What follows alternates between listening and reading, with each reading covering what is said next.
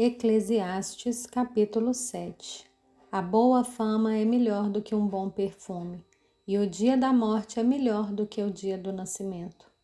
Melhor é ir à casa onde há luto do que ir à casa onde há banquete, pois naquela se vê o fim de todas as pessoas, e que os vivos o tomem em consideração. Melhor é a mágoa do que o riso, porque com a tristeza do rosto se melhora o coração. O coração dos sábios está na casa do luto mas o dos insensatos na casa da alegria. Melhor é ouvir a repreensão do sábio do que ouvir a canção dos tolos. Pois, como o crepitar dos espinhos debaixo de uma panela, assim é a risada dos tolos. Também isso é vaidade. Certamente a opressão faz do sábio um tolo, e o suborno corrompe o coração. Melhor é o fim das coisas do que o princípio. A aparência é melhor do que a arrogância. Não se apresse em ficar irado, porque a ira se abriga no íntimo dos tolos. Nunca pergunte: por que os dias passados foram melhores que os de agora? Pois não é sábio fazer essa pergunta. Boa é a sabedoria havendo herança, ela é proveitosa para os que veem o sol. A sabedoria protege do mesmo modo que o dinheiro mas a vantagem da sabedoria é que ela dá vida a quem a possui. Observe as obras de Deus, pois quem poderá endireitar o que ele fez torto? No dia da prosperidade, seja feliz, mas no dia da adversidade, considere que Deus fez tanto este como aquele, para que o ser humano não descubra nada do que há de vir depois dele. Tudo isso vi nos dias da minha vaidade. Há justos que perecem na sua justiça, e há ímpios que prolongam os seus dias na sua maldade. Não seja demasiadamente justo, nem exageradamente sábio, porque você destruiria a si mesmo?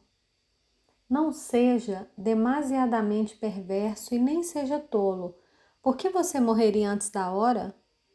Bom é que você retenha isso e também não abra mão daquilo, pois quem teme a Deus sai ileso de tudo isso.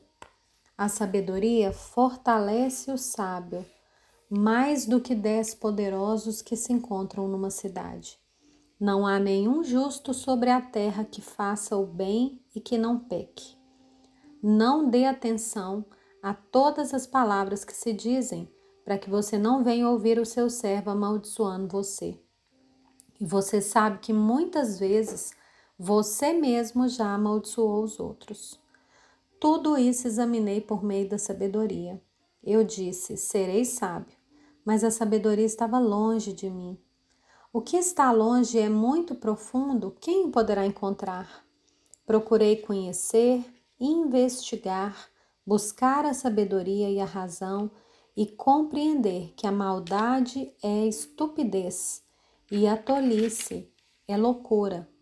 Achei coisa mais amarga do que a morte, a mulher cujo coração é rede e armadilha e cujas mãos são correntes. Quem agrada a Deus fugirá dela, mas o pecador virará, virá a ser o seu prisioneiro. Eis o que descobri, diz o pregador, conferindo uma coisa com outra, para o respeito delas formar meu juízo, juízo que ainda procuro e não encontrei. Entre mil homens achei um como esperava, mas entre tantas mulheres não achei nenhum, nem sequer uma. O que descobri é tão somente isso, que Deus fez o ser humano reto, mas ele se meteu em muitos problemas.